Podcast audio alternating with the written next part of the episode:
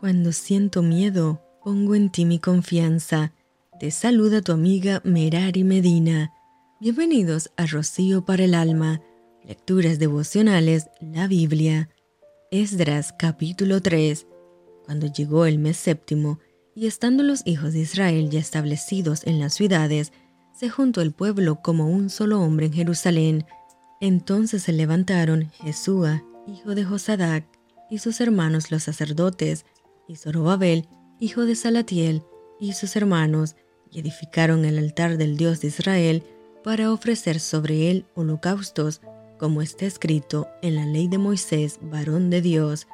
y colocaron el altar sobre su base, porque tenían miedo de los pueblos de las tierras, y ofrecieron sobre él holocaustos a Jehová, holocaustos por la mañana y por la tarde.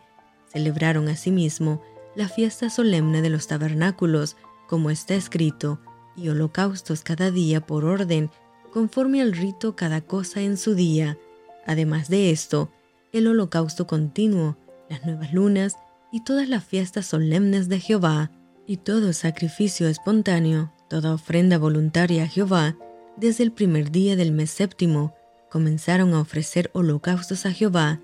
pero los cimientos del templo de Jehová no se habían echado todavía,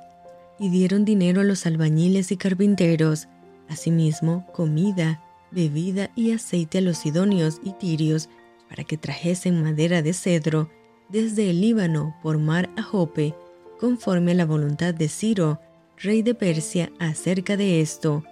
En el año segundo de su venida a la casa de Dios en Jerusalén, en el mes segundo, comenzaron Zorobabel, hijo de Salatiel, Jesúa, hijo de Josadac, y los otros sus hermanos, los sacerdotes y los levitas, y todos los que habían venido de la cautividad a Jerusalén, y pusieron a los levitas de veinte años arriba para que activasen la obra de la casa de Jehová. Jesúa también, sus hijos y sus hermanos, Cadmiel y sus hijos, hijos de Judá, como un solo hombre asistían para activar a los que hacían la obra en la casa de Dios, junto con los hijos de Genadad, sus hijos y sus hermanos, levitas. Y cuando los albañiles del templo de Jehová echaban los cimientos, pusieron a los sacerdotes vestidos de sus ropas y con trompetas, y a los levitas, hijos de Asaf, con címbalos, para que alabasen a Jehová, según la ordenanza de David, rey de Israel, y cantaban, alabando y dando gracias a Jehová y diciendo, porque Él es bueno, porque para siempre es su misericordia sobre Israel. Y todo el pueblo aclamaba con gran júbilo, alabando a Jehová, porque se echaban los cimientos de la casa de Jehová. Y muchos de los sacerdotes, de los levitas y de los jefes de casas paternas, ancianos que habían visto la casa primera, viendo echar los cimientos de esta casa,